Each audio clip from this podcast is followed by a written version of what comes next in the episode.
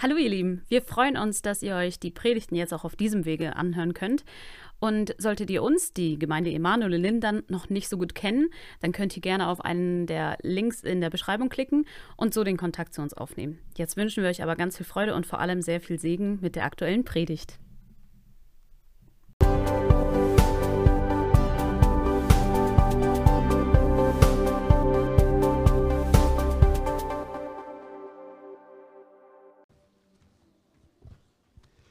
Was für ein guter Gedanke. Gottes Reich, kein organisierte, organisiertes System, sondern Gottes Reich als Manifestation.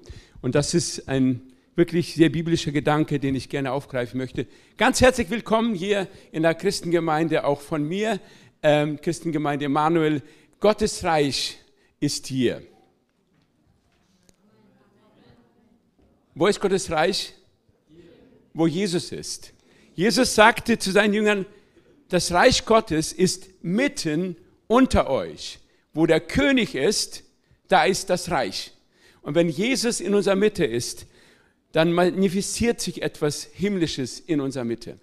Und wir werden, das Thema wurde schon angedeutet oder äh, bekannt gegeben, in diesem Monat uns mit Jesus als Vorbild auseinandersetzen. Jesus als unser Vorbild. Jesus als der König seines Reiches, der in uns das bewirken will, was in ihm drin ist. Und wir werden in dieser Zeit uns eine Geschichte anschauen, die Jesus am Ende mit seinen Jüngern erlebt hatte. Und das ist die Geschichte von der Fußwaschung. Ich möchte meine liebe Frau bitten, diese Geschichte eben vorzulesen. Dankeschön. Ja. Schönen guten Morgen auch von mir an alle. Ja, Gottes Wort hat Kraft und Gottes Wort bleibt. Das wurde auch schon besungen. Danke für den wunderbaren Lobpreis. Und jetzt dürfen wir unsere Herzensohren öffnen für das Wort Gottes. Vor dem Passafest aber, da Jesus wusste, dass seine Stunde gekommen war, aus dieser Welt zum Vater zu gehen, wie er die Seinen geliebt hatte, die in der Welt waren, so liebte er sie bis ans Ende. Und während des Mahls, als schon der Teufel dem Judas, Simons Sohn, dem Ischariot, ins Herz gegeben hatte, ihn zu verraten, da Jesus wusste, dass ihm der Vater alles in die Hände gegeben hatte und dass er von Gott ausgegangen war und zu Gott hinging, stand er vom Mahl auf, legte sein Obergewand ab, nahm einen Schurz und umgürtete sich.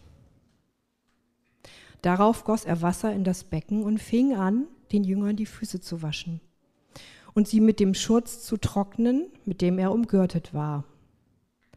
Da kommt er zu Simon Petrus und dieser spricht zu ihm, Herr, du wäschst mir die Füße? Jesus antwortete und sprach zu ihm, was ich tue, verstehst du jetzt nicht. Du wirst es aber danach erkennen. Petrus spricht zu ihm, auf keinen Fall sollst du mir die Füße waschen. Jesus antwortete ihm, wenn ich dich nicht wasche, so hast du keine Gemeinschaft mit mir. Simon Petrus spricht zu ihm, Herr, nicht nur meine Füße, sondern auch die Hände und das Haupt. Jesus spricht zu ihm, wer gebadet ist, hat es nicht nötig, gewaschen zu werden, ausgenommen die Füße, sondern er ist ganz rein. Und ihr seid rein, aber nicht alle. Denn er kannte seinen Verräter, darum sagte er, ihr seid nicht alle rein.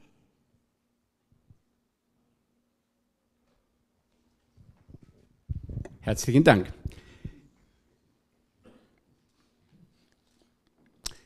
Schon die einleitenden Worte zeigen, wie wichtig Johannes es war, diese Geschichte uns zu erzählen. Und zwar ähm, er will uns etwas zeigen. Diese Geschichte offenbart das ganze Herz von Jesus, seine ganze Liebe. Er leitet ein mit den Worten, dass Jesus die Jünger liebte. Er liebte sie und zwar bis ans Ende. Und hier verwendet Johannes ein Wort, das ganz besonders ist. In der griechischen Sprache steht da äh, Telos. Und Telos meint das Maximum, das Ziel, die Vollendung. Jesus liebte seine Jünger ganz und gar, absolut, bis in die letzte Konsequenz. Und genau das will diese Geschichte uns erzählen. Jesus Christus offenbart sich als König, als König der Liebe. Und dieses Wort Telos verwendet Johannes dann ein paar Kapitel später, indem er die Kreuzigung beschreibt. Und zwar in der Sterbestunde rief Jesus aus. Und das ist der Satz, den nur Johannes wiedergibt. Bei den anderen Evangelisten kommt das nicht vor, aber bei ihm kommt dieser Satz vor. Und zwar ruft Jesus im Sterben was? Es ist vollbracht. Und da steht genau dasselbe Wort Telos. Ich habe es vollbracht. Ich habe das Werk der Liebe getan.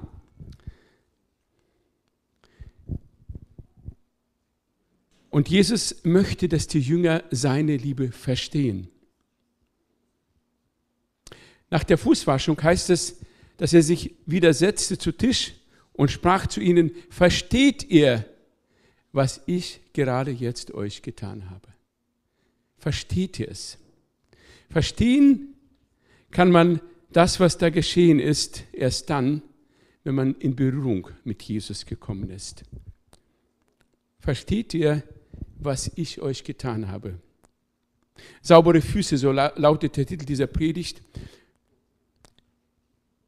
Und das heißt, in dem Predigttext, den wir heute verwenden, nachdem er nun ihre Füße gewaschen und sein Obergewand ausgezogen hat, angezogen hat, setzte er sich wieder zu Tisch und sprach zu ihnen, versteht ihr, was ich euch getan habe.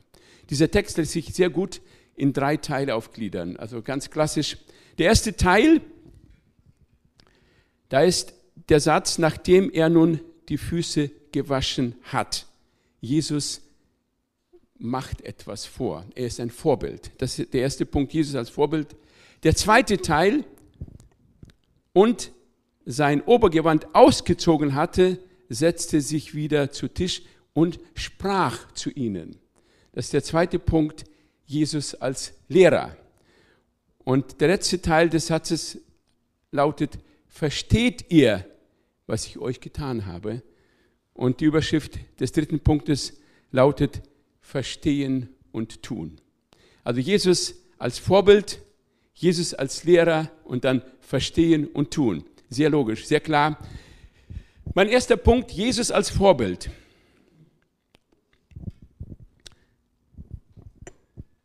Um die Geschichte der Fußwaschung wirklich zu verstehen, muss man sie im Zusammenhang mit dem gesamten Dienst von Jesus und seiner Persönlichkeit sehen. Es ist so, wenn du ein Puzzlebild einzeln hast, so ein kleines Teil, da kannst du schauen, überlegen, was könnte das sein? Und du kannst lange rätseln, aber setzt du dieses Puzzlebild in das Bild hinein, plötzlich erkennst du, das ist eine Nase, das ist ein Ohr, das ist ein Stück vom Baum, das ist ein Stück vom Tier. Es wird sichtbar im Zusammenhang. Und so können wir diese Geschichte wirklich erst dann verstehen, wenn wir den Auftrag, das, was Jesus Christus ähm, als Botschaft in sich getragen hat, verstehen. Den einen Gedanken habe ich schon kurz erwähnt. Die Fußwaschung steht im Zeichen der Liebe. Jesus Christus liebte seine Jünger bis ans Ende, bis zur letzten Konsequenz. Und die Fußwaschung war ein Ausdruck dieser Liebe. Aber es kommt noch ein anderer Gedanke durch, und zwar, ähm, hier kommt die Bestimmung Jesu. Die Einleitung geht weiter, da Jesus wusste, dass ihm der Vater alles in der Hände gegeben hat und dass er vom Vater ausgegangen war und zu Gott hinging. Das heißt, Johannes betont, dass in dieser Fußwaschung ein Stück von der Bestimmung Jesu sichtbar wird. Jesus tut es im Bewusstsein einer Sendung. Er ist gesandt, er hat eine Mission. Und was diese Mission war, erzählt Jesus uns am Ende einer Geschichte, auf die ich später nochmal eingehen werde. Und zwar, er sagt in Matthäus 20, 28, so wie der Sohn des Menschen nicht gekommen ist, um bedient zu werden, sondern um zu dienen und sein Leben zu geben als Lösegeld für viele. Jesus Christus verstand seinen Auftrag darin zu dienen. In der Fußwaschung vollzieht Jesus nicht nur eine Handlung, sondern er zeigt eine Grundhaltung. Dienen war eine Grundhaltung, die das Leben von Jesus durch und durch bestimmt hat. Jesus wäscht seinen Jüngern die Füße nicht einfach so um, manchmal führen wir als Prediger was vor, ne? ein Beispiel sozusagen. Wir holen jetzt auf die Bühne jemand und wir wollen etwas als Exempel, als Beispiel zeigen. Aber wir wissen alle, dass nur ein Beispiel ist, das hat mit der Realität nichts zu tun. Es wird was vorgespielt hier, um etwas deutlich zu machen. Aber Jesus spielt den Jüngern nicht etwas vor, sondern er macht das echt.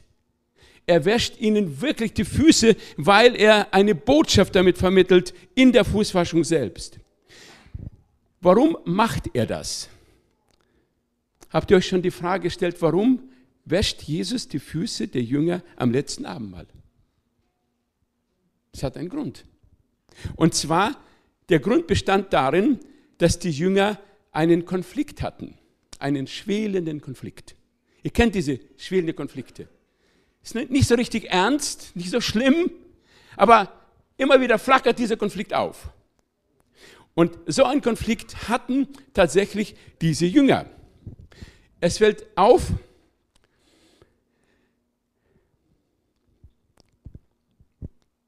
dass diese Jünger tatsächlich immer wieder an dieser Frage scheiterten. Es ging darum, wer ist der Größte unter ihnen. Und es fällt auf, dass Johannes diese Geschichte von der Fußwaschung sehr emotional rüberbringt. Er erzählt uns die kleinsten Details, beschreibt, wie Jesus aufstand, wie er sich umgürtete, wie er sein Obergewand ablegte und wie er das Wasser in die Schüssel schüttet, wie er die Jünger die Füße wäscht. Das heißt, Johannes ist total beeindruckt gewesen von dieser Geschichte. Warum? Weil er ein Teil dieses Konfliktes selbst gewesen ist. Es hat ihn betroffen. Es war seine Geschichte. Warum war es seine Geschichte? Ich kann euch das ein bisschen erklären. Wie kam es zu diesem Konflikt? Vermutlich war es so, dass die beiden Brüder Petrus und Johannes, äh, Petrus und Jakobus, äh, Entschuldigung, Petrus und Andreas und Jakobus und Johannes schon immer sich kannten. Jesus Christus begegnete ihnen am See Genezareth und das waren zwei Brüder aus zwei verschiedenen Familien, die vermutlich befreundet waren. Beides waren Fischersfamilien und sie kannten sich von der Sandkiste her. Sie hatten schon immer miteinander gelebt und sie hatten deswegen nicht unbedingt nur Frieden gehabt. Ihr kennt ja vielleicht diese Situation, man kommt aus demselben Dorf, man hat vielleicht in derselben Sandkiste gespielt, man kennt sich das ganze Leben hindurch, aber das bedeutet nicht, dass man gut miteinander kann, oder? Da haben sich im Laufe der Zeit bestimmte Querelen eingestellt, bestimmte Punkte, die man meidet. Und wenn es auf diesen Punkt zu sprechen kommt, dann explodiert das. Das war die Geschichte hier. Und wie ist es zu diesem offenen Streit gekommen? Wir lesen die Geschichte. Ich habe einen Text nach dieser Geschichte schon zitiert. In Matthäus 20, 20, 21 startet diese Geschichte. Und zwar erzählt uns Matthäus, da trat die Mutter der Söhne des Zebedeus mit ihren Söhnen zu ihm und warf sich nieder und wollte etwas von ihm bitten. Eine dramatische Geschichte. Eine Frau, sie liegt zu Füßen von Jesus und möchte etwas bitten. Er aber sprach zu ihr, was willst du? Sie sagt zu ihm, sag doch, dass diese meine zwei Söhne, einer zu deinen Rechten und einer zu deiner Linken sitzt im Reiche Gottes. Wer waren das, die beiden Söhne? Johannes und Jakobus. Okay. Wie kommt das zu dieser Situation? Wir lesen davor bei Matthäus, dass Jesus in einem Zusammenhang Petrus als den Felsen nennt. Und Petrus war immer so vorlaut. Und vielleicht nervt er so ein bisschen damit. Es ging den Jungen auf den Keks, dass er immer wieder so der Erste ist. Und die Mutter der beiden Söhne kann das nicht lange ertragen. Deswegen muss sie was unternehmen. Jesus Christus, nicht Petrus. Guck mal, meine beiden Söhne sind es. Sag doch was. Dass das ein Konflikt beschwört, liegt auf der Hand, oder? Und es ist unglaublich, wie Jesus auf diese provokative Frage, die einen Konflikt beschwört, mit Weisheit antwortet. Ich bin total baff. Was sagt Jesus? Er mischt sich gar nicht so hinein und will auch nicht schlichten, sondern er stellt eine Gegenfrage. Und das ist die Weisheit von Jesus. Ihr wisst nicht, was ihr bittet. Könnt ihr den Kelch trinken, den ich trinken werde? Doch die Zebedeus-Familie gibt sich nicht so leicht geschlagen. Sie treten mutig auf und sagen, wir können es. Darauf antwortet Jesus, meinen Kelch werdet ihr zwar trinken, aber das Sitzen zu meiner Rechten und zu meiner Linken zu vergeben, steht nicht bei mir, sondern ist für die, denen es von meinem Vater bereitet ist. Dass dann ein Rumoren unter den Jüngern geht, ist verständlich. Nicht? Oh. Jesus lässt sich davon gar nicht beeindrucken, sondern beginnt die Jünger vom Hintergrund dieses Ereignisses zu unterweisen. Jesus benutzte die Situation, um etwas damit zu vermitteln. Und das ist so klassisch hier. Und er sagt dann zu allen, ihr wisst, dass die Regenten der Nationen sie beherrschen und große Gewalt gegen sie üben. Unter euch wird es nicht so sein, sondern wenn jemand unter euch ein großer werden will, wird er euer Diener sein. Wenn jemand unter euch der Erste sein will, wird er ein Sklave sein. Und damit trifft Jesus voll ins Schwarze.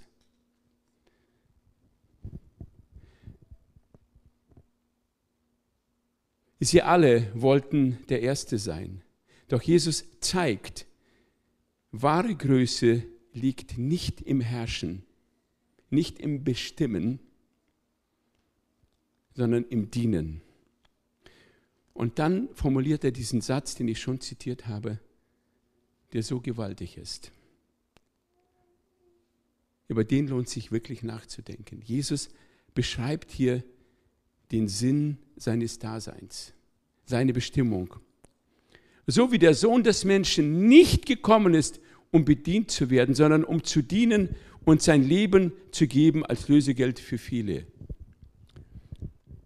Wir alle kennen äh, diese Situation, wenn etwas Unangenehmes kommt, neigen wir dazu, das zu überhören. Es kommt in ein, rein, ein Ohr rein und das andere raus. Kennen wir das, ne?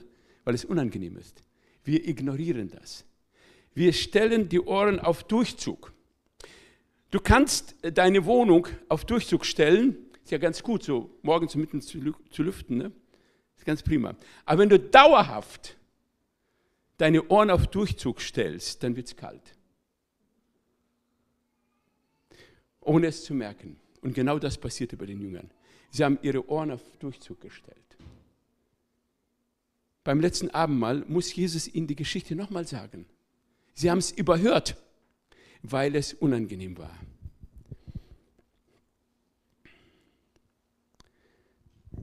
Und nun passiert es. Das Passamal hat so herrlich begonnen. Wir kennen diese Geschichte. Jesus schickt die beiden Jünger und die begegnen diesen Menschen mit dem Wasserkrug und sie äh, erleben, dass dieser Hausherr sie willkommen heißt. Plötzlich ergibt sich alles. Der wunderbare, herrliche Obersaal ist da. Alles ist wunderbar bereitet und es beginnt in einer festlichen, feierlichen Stimmung, wie es nur sein kann. Und Jesus setzt mitten in diesem Passa ähm, geschehen das Abendmahl ein. Sie haben das Passafest erlebt. Sie haben gerade das Abendmahl eingenommen. Und plötzlich kommt eine scharfe Bemerkung. Der Konflikt ist da. Die Luft ist dick. Man kann sie raustragen. Werden bei dir Erinnerungen wach? Plötzlich ein Fest geplatzt, weil irgendjemand plötzlich den anderen angepickst hat. Genau das ist hier passiert. Wie menschlich, oder? Mitten beim heiligen Passafest, direkt nach dem Abendmahl.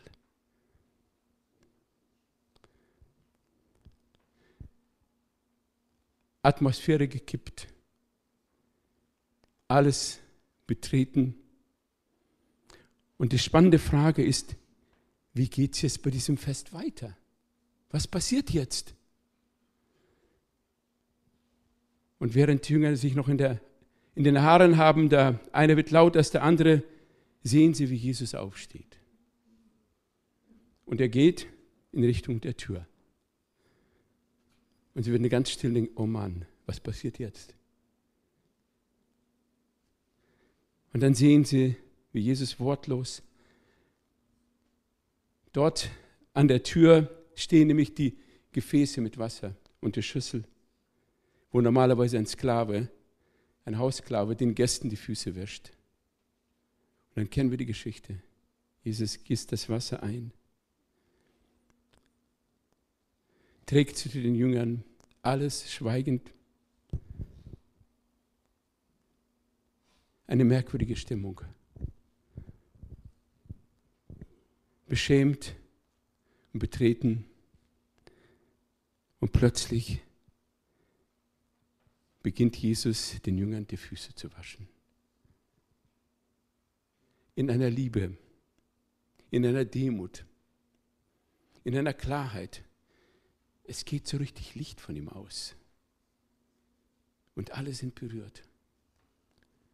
Die Atmosphäre verändert sich von Minute zu Minute.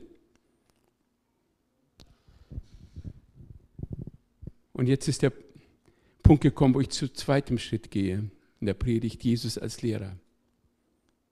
Nachdem er allen die Füße gewaschen hat, heißt es,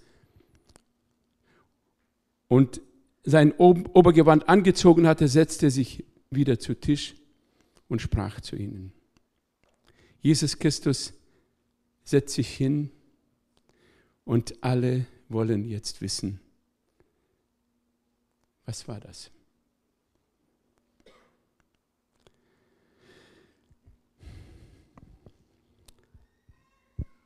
Interessant ist so, dass Jesus Christus erst etwas tut. Er wäscht ihm die Füße und dann lehrt er dann erklärt er ihnen das. Und das ist so eine alte Weisheit, die wir im Judentum finden. Er zeigt ihnen etwas. Das Wort Beispiel, das griechische Wort von Beispiel kommt von zeigen. Beispiel heißt zeigen. Er hat ihnen etwas gezeigt, wie man es richtig macht. Und dann kam die Erklärung. Und das ist die alte Weisheit, der Juden, dass sie erst etwas zeigen und dann erklären. Und dieses Wort Beispiel kommt nur einmal in Verbindung mit Jesus vor.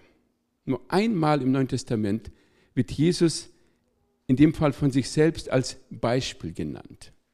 Und zwar am Ende seines Dienstes. Das Wort Beispiel kommt mehrfach vor, allerdings als Beispiel, wie man es nicht machen sollte, also negative Weise. In positiver Weise verwendet Jesus das Wort Beispiel nur einmal an dieser Stelle. Das bedeutet, wie wichtig es ist, ein Beispiel zu sein. Es liegt in der menschlichen Natur, dass wir gerne dem anderen was vormachen, oder? Zeigen, wie es richtig geht. Schau doch, ich habe es verstanden. Ich weiß, wie es lang geht. Schau, nimm an mir Beispiel. Doch leider ist es so, dass nicht viele Beispiele wirkliche Beispiele sind. manche Menschen, die wir uns vielleicht als Beispiel genommen haben, erwiesen sich im Laufe des Lebens als ein schlechtes Beispiel. Es gibt so viele leuchtende Persönlichkeiten, die in der Christenheit aufgeleuchtet sind, auf die alle geschaut haben und sagten, das ist das Beispiel. Und peng, der Mensch ist weg von der Bühne. Kennst du das? Ein Beispiel. Jesus verwendet dieses Wort Beispiel am Ende seines Lebens. Nicht der Anfang wird gekrönt, sondern das Ende. Und da steht im Hebräerbrief folgender Gedanke. Gedenkt eurer Führer, die das Wort Gottes zu euch geredet haben. Schaut den Ausgang ihres Wandels an und ahmt ihren Glauben nach. Schaut nicht das, den Anfang, sondern schaut den Ausgang ihres Wandels an. Und wenn ich diesen Text lese, erfüllt mich dieses Wort mit Respekt. Und ich frage mich, wie wird der Ausgang meines Lebens sein? Werden Menschen, wenn sie das Ende meines Lebens sehen, im Glauben ermutigt, gestärkt, herausgefordert, getröstet? Oder werde ich vielleicht ein schlechtes Beispiel? Das Ende entscheidet alles. Jesus zeigt in der Fußwaschung ein Beispiel. Aber es wäre zu billig zu sagen, dass das das Beispiel war. Nicht die paar Minuten, die Jesus Christus jetzt ähm, knienderweise den Jüngern die Füße gewaschen hat, war das Beispiel. Sondern sein ganzes Leben war ein Dienen. Sein ganzes Leben war ein Beispiel.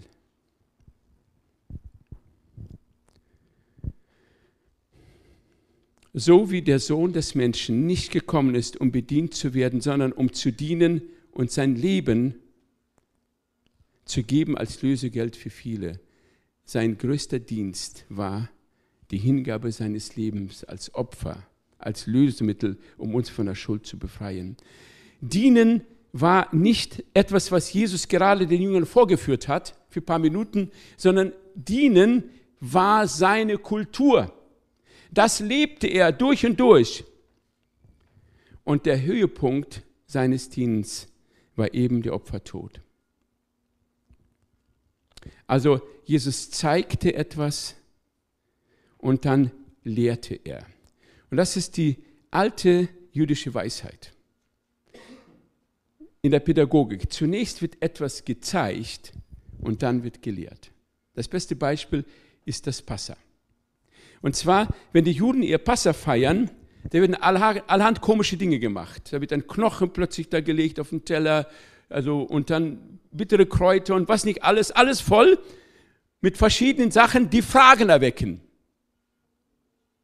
Und das ist die Absicht. Das heißt, wenn ihr das tut, all diese genauen Beschreibungen, und wenn dein Sohn dich dann fragt, warum macht ihr das? Warum die bittere Kräuter? Warum dieser, dieser Knoche da? Warum all diese Dinge? Dann beginnt den Kindern eure Geschichte zu erzählen. Unser Gott hat uns aus dem Land der Sklaverei herausgeführt. Also erst einmal vorführen und dann erklären. Das war die Pädagogik im Judentum schon immer. Und Jesus Christus macht es genauso. Er lehrt, nein, er tut und er lehrt.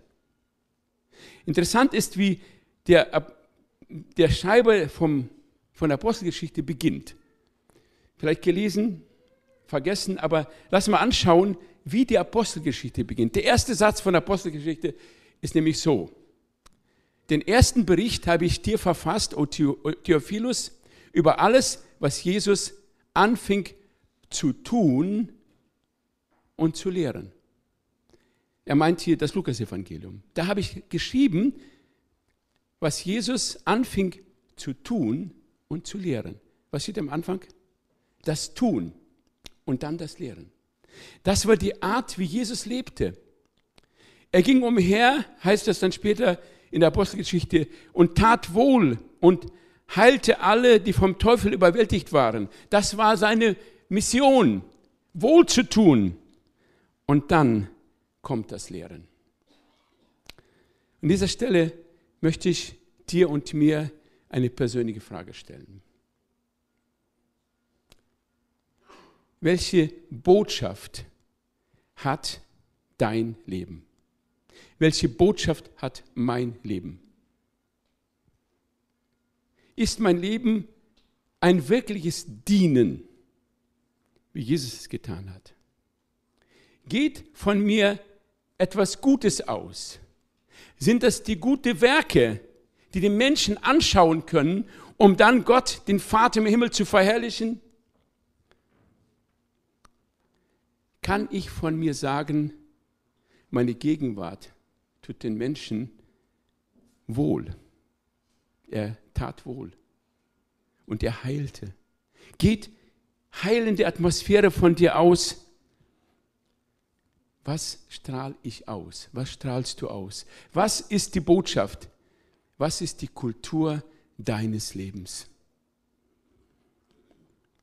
Also wir haben eine wunderbare Pädagogik von Jesus. Es wird uns etwas vorgemacht, es wird uns etwas erklärt und dann liegt es an uns, es zu verstehen und zu tun. Und das ist der dritte Punkt, verstehen und tun, auf den ich nochmal eingehen möchte.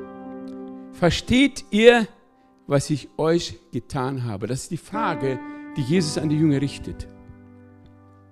Und damit nimmt er den Blickwinkel von sich selbst weg.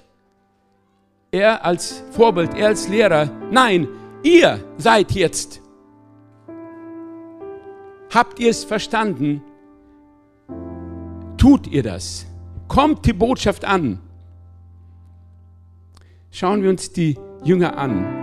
Ist das Dienen von Jesus bei den Jüngern angekommen? Ist die Botschaft der Fußwaschung bei ihnen angekommen? Wir erinnern uns, der Grund war ein Konflikt. Es war ein schwelender Konflikt. Sie hatten sich in der Wolle. Jesus wäscht die Füße und was passiert danach? Leider hören die Berichte der Evangelien auf. Aber die Apostelgeschichte erklärt uns, dass was weiter dort passierte. Und zwar sehen wir in der Apostelgeschichte immer wieder, immer wieder zwei Männer, die erscheinen. Vorne in der Öffentlichkeit. Wer ist das? Petrus und Johannes. Die ehemaligen Rivalen sind ein Team geworden ein Dreamteam geworden. Hat funktioniert. Etwas ist passiert. Gott sei Dank.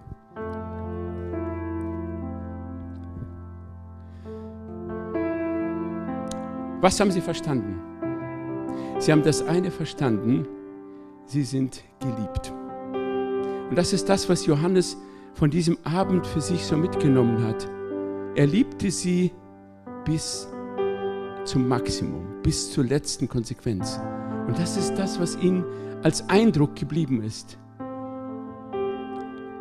Er war beeindruckt von der Art, wie Jesus ihren Konflikt gelöst hat. Und das Zweite ist, Liebe muss zugelassen werden.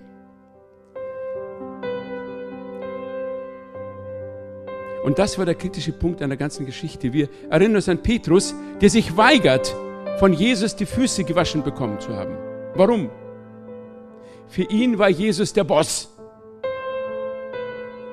Und der Boss wird niemals einem Untergebenen die Füße waschen. Das geht nicht. Seine Kultur war eine andere. Und er musste an dieser Frage die Jesus, an dieser Botschaft, die Jesus ihm sagt, wenn du jetzt nicht von mir die Füße die waschen lässt, so kein Teil mit mir. Er musste umkehren. Er musste verstehen, meine Kultur taugt nichts. Mit dieser Kultur komme ich nicht in Kontakt mit Jesus. Ich muss seine Kultur übernehmen. Und das ist das, was in dem Moment passierte. Ich möchte zum Ende kommen und dir eine Frage stellen. Und zwar, verstehst du, was Jesus dir getan hat? Jesus wusch den Jungen die Füße Und dann fragt er, versteht ihr, was ich euch getan habe? Und die Frage, die im Raum steht, verstehst du, was Jesus dir getan hat? Lass uns am Anfang dieser Geschichte mal zurückkehren. Es heißt, Jesus liebte die Jünger bis Telos, bis als Ende. Und er wusch ihnen die Füße. Und dann heißt es, Kapitel 19, und Jesus ruft aus, es ist vollbracht. Was ist vollbracht? Deine Erlösung. Er hat das Lösegeld bezahlt für alle deine Schuld.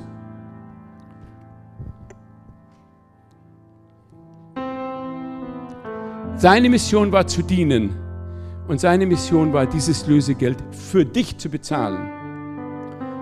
Und die Frage ist, verstehst du, was er dir getan hat?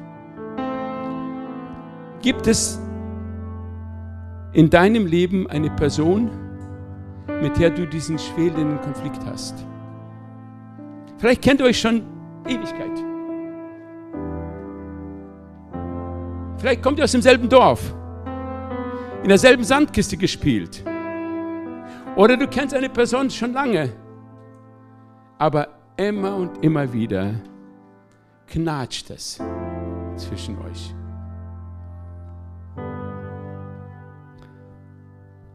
Es geht immer um diesen einen Punkt. Wer ist der obere und wer ist der untere? Wer ist der bessere, wer ist der klügere, Wer ist der Geschicktere? Wer ist der Saubere? Wer ist der Ordentlichere? Und wer hat das meiste? Wer hat es besser drauf? Wisst ihr, tröstend an dieser ganzen Geschichte ist, wenn du in diesem Konflikt stehst, dass Jesus sich mit solchen Konflikten auskennt. In seiner Mannschaft taugte das Problem auf. Und das Zweite, was tröstet, er hat eine Lösung dafür. Wenn du in so einem Ding steckst gerade jetzt und du weißt nicht, wie du das hinkriegst, immer und immer wieder ist dieser unterschwellige Konflikt da und bei jeder Gelegenheit kommt es immer wieder zu kleineren oder größeren Auseinandersetzungen.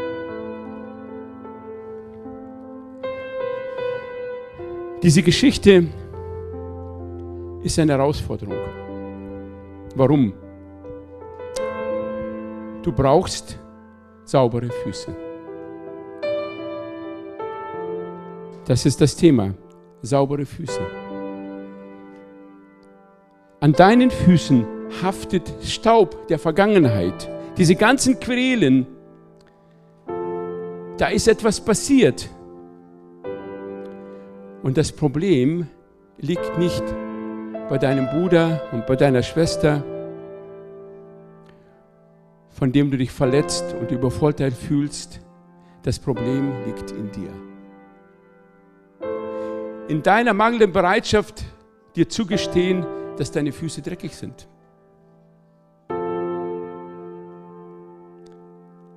Sind deine Füße durch dieses Besserwissen, besser sein, klüger sein, geschickter sein, obendrauf sein wollen, beschmutzt? dann brauchst du Jesus. Und nun kniet Jesus vor dir und er fragt dich, darf ich deine schmutzig gewordene Füße jetzt waschen? Und die Frage ist, was sagst du? Vielleicht sagst du, meine Füße sind doch gar nicht schmutzig. Wer hier schmutzige Füße hat, das ist der. Peter, Paul, Fritz und so weiter. Die haben schmutzige Füße. Meine Füße sind sauber. Dann passiert nichts.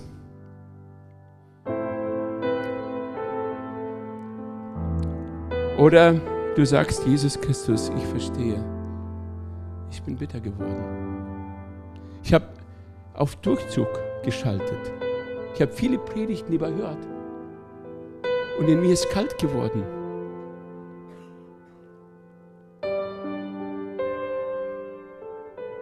Ich bin schuldig geworden. meine Füße sind nicht mehr rein. Ich brauche deine Fußwaschung. Ich brauche, dass du mich berührst. Ich brauche, dass du mir vergibst. Das ist der erste Schritt. Sich von Jesus die Füße waschen zu lassen. Aber dann sagt Jesus, ich habe euch gezeigt, wie es geht. Ich habe dir vergeben. Was ist jetzt dran? Vergib auch. Wasch den anderen die Füße. Vergib ihm. So wie ich dir vergeben habe. Und du wirst sehen, der Konflikt wird sich auflösen. Es gibt Hoffnung. Ich lade dich ein, lass miteinander aufstehen und ich möchte jetzt für uns beten. Vater im Himmel, ich danke dir von ganzem Herzen für Jesus, dem König aller Königen, den du in diese Welt gesandt hast, mit einem Auftrag, sich selbst nicht dienen zu lassen, sondern uns zu dienen und sein Leben als Zahlungsmittel, als Lösegeld für unsere Schuld zu geben. Und du hast es vollbracht, Herr. Bis zur Neige hast du den bitteren Kelch getrunken. Und in dir ist die Kraft, in dir ist die Hoffnung, auch für all die Konflikte, die nicht gelöst sind, die vielleicht schon lange unterschwellig im Raum stehen. Herr, ich danke dir, dass es eine Antwort gibt. Nun darfst du, sollte es diesen Konflikt geben, in dem du gerade stehst, du darfst zu Jesus kommen.